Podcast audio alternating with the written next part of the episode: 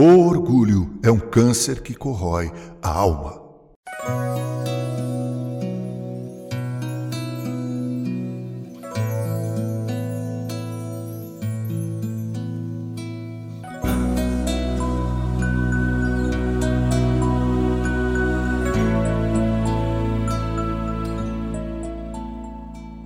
Em Apocalipse capítulo 3, do versículo 14 ao versículo 22, nós temos a carta que Jesus enviou à igreja de Laodiceia.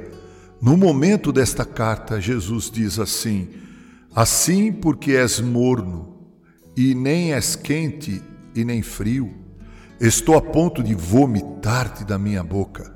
Pois dizes: Estou rico e abastado, e não preciso de coisa alguma e nem sabes que tu és infeliz, sim, miserável, pobre, cego e nu. Aconselho-te que de mim compres ouro refinado pelo fogo, para te enriqueceres, vestiduras brancas, para te vestires, a fim de que não seja manifesta a vergonha da tua nudez, e colírio para ungires os olhos, a fim de que vejas em Provérbios 18, versículo 12, nós lemos, abre aspas, antes da ruína, gaba-se o coração do homem, fecha aspas. Há um antigo ditado inglês que diz assim, abre aspas, acontecimentos vindouros lançam suas sombras diante de si, fecha aspas. O homem sábio nos ensina que um coração altivo é um prelúdio profético do mal. O orgulho é um sinal tão seguro de destruição como a mudança do mercúrio no termômetro é sinal de chuva. E ainda mais infalível que isso. Quando os homens cavalgaram altivos os seus cavalos, a destruição sempre recaiu sobre eles. Que o coração dolorido de Davi mostre que há um eclipse da glória do homem quando ele adora sua própria grandeza. Leia no segundo livro de Samuel, capítulo 24, versículo 10.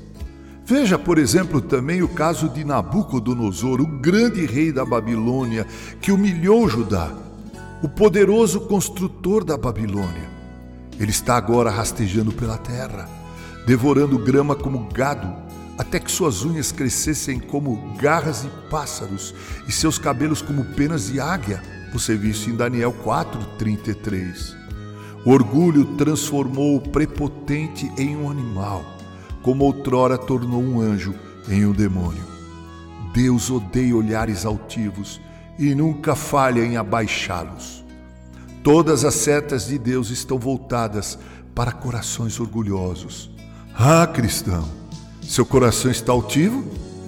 Pois o orgulho pode entrar no coração do cristão da mesma forma que entra no do pecador impenitente.